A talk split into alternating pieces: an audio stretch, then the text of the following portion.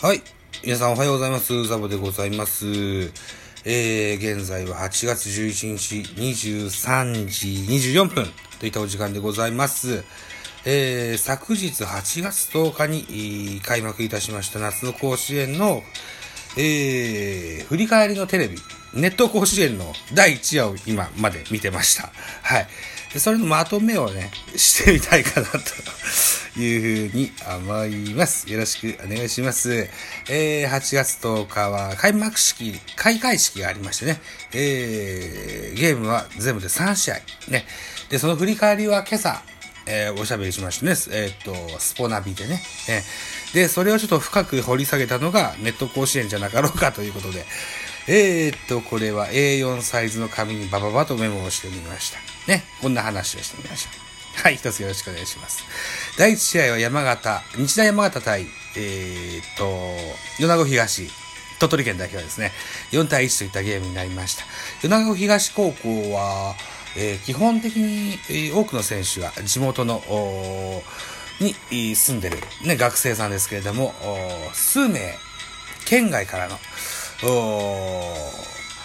越境入学してる、選手がいるそうで、ね、えー、米子東高校の近所の、えー、成功、成功寺、え？聖光寺でいいのかな？うん。西に光と書いてお寺。ええー、聖光寺でね、えー、晩ご飯などを呼ばれてるそうでいらっしゃいますよ。はい。えー、僕の勤めてる会社のそばにあるんです。米子東高校。で、えっ、と、米子市馬郎町、あの近辺だと思うんですよね。うん。えー確かにね、お寺ですとか、神社ですとか、とても多い町なんですよね。うん。うん。そういった、あのー今までずっと自炊してたそうなんですけども、ね、えー、遠く離れた、親元が離れて暮らす、えー若い頃にとっては、お袋の味みたいなね、えー、晩ご飯はとても、助かったことじゃないでしょうか。ね、4対1。えー敗れてしまいましたけれども、うん。頑張ったじゃないでしょうかというふうに思います。えー、続きまして、2試合目、愛媛の新田高校、VS 静岡高校の対戦でしたね。はい。えー、っと、ここで、えー、っと、取り上げられた選手が、えー、小和田選手。えー、四刀流の選手なんだよっていうご紹介がありました。えーキャプテンであり、4番であり、キャッチャーであり、えーた、時にはピッチャーもするという四刀流だそうで、愛媛のジャイアンと呼ばれてるそうです。えー、身長176センチ、体重が96キロだったかな。えー、でんとした体格で、うん、とてもこう、チームを引っ張ってるような感じがしました。えー、早期エラとかもありましたけれどもね、えー、それでも4対2。えー、新田の勝利といった形になったゲームでした。はい。えー、対する静岡、対する静岡高校は、えーエースの高須選手っていうのが、地方大会から39イニングス連続で無失点だったそうです。はい。で、この大会で、えーそこの、その記録が途切れてしまったといったお話も出ました。えー、それから最後に初日の第3試合。日本航空 VS 東名館。えー、佐賀県代表東名館。えー石川県代表。石川県だったよね、確かね。違ったっけなあ、山梨だ。山梨県代表、日本航空。はい。えー、の一戦でした。このゲームは0対4。